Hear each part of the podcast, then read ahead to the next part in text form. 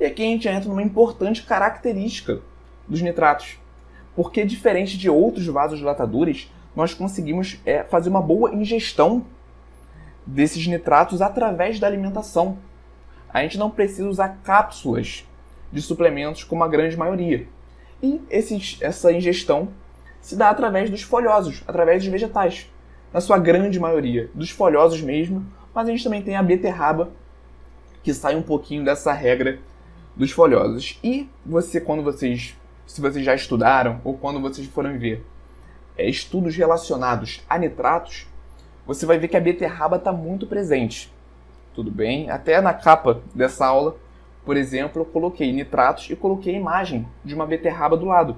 E vocês vão entender por quê. Porque olha só, aqui tem os alimentos e a quantidade de nitratos contidas em cada um deles. Então vocês podem reparar aqui que aqui está em miligrama por quilo do alimento, certo? Vocês conseguem reparar aqui que beterraba, que a beterraba, não é o alimento com maior quantidade de nitratos. Tudo bem? Em 100 gramas de beterraba, que convertendo para grama, a gente tem cerca de 150 miligramas de nitratos. Tem alimentos que a gente tem uma maior quantidade. Tudo bem? Como, por exemplo, a rúcula, que a gente tem cerca de 260 miligramas de nitrato por quilo. Então, comparando, a gente vê que a beterraba não tem tanto nitrato comparado aos outros vegetais. Mas por que então que é sempre utilizado a beterraba quando vão fazer algum, alguma pesquisa com nitratos ou quando alguém vai prescrever de fato se usa muito a beterraba? Por uma questão de praticidade.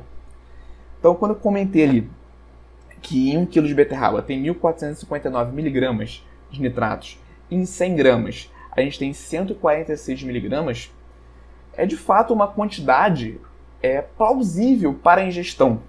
Se a gente for considerar a ingestão de 100 gramas de alface, por exemplo, ali dá um volume de alimento muito grande, o que muitas vezes não condiz com a realidade. O cara comer um volume tão grande de folhosos para atingir aquelas quantidades de nitratos.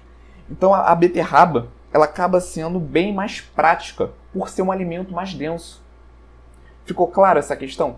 Se ele for ingerir 150, 300 gramas de folhosos, isso daria um volume de alimento muito grande. Isso daria um caminhão de alface, assim, de forma exagerada, brincando, mas é, de fato a beterraba acaba sendo muito mais prática. E, além disso, a gente consegue fazer o suco da beterraba. O suco nada mais é do que bater essa beterraba com água.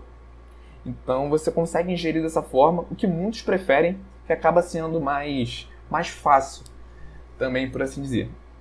Quando a gente fala da biodisponibilidade dos nitratos, é, independe se o alimento está cozido ou cru. Então o cara pode comer aquela beterraba crua, cozida, ralada, em suco, não tem problema. E se ele optar pelos folhosos, se ele gostar dos folhosos e você quiser prescrever através da beterraba, por exemplo, ou fazer o cálculo e misturar a beterraba com alface, também é possível. Tudo bem? A, a biodisponibilidade do nitrato também não é alterada é, no cozimento do, dos folhosos. E aí, Nutri, gostou desse corte?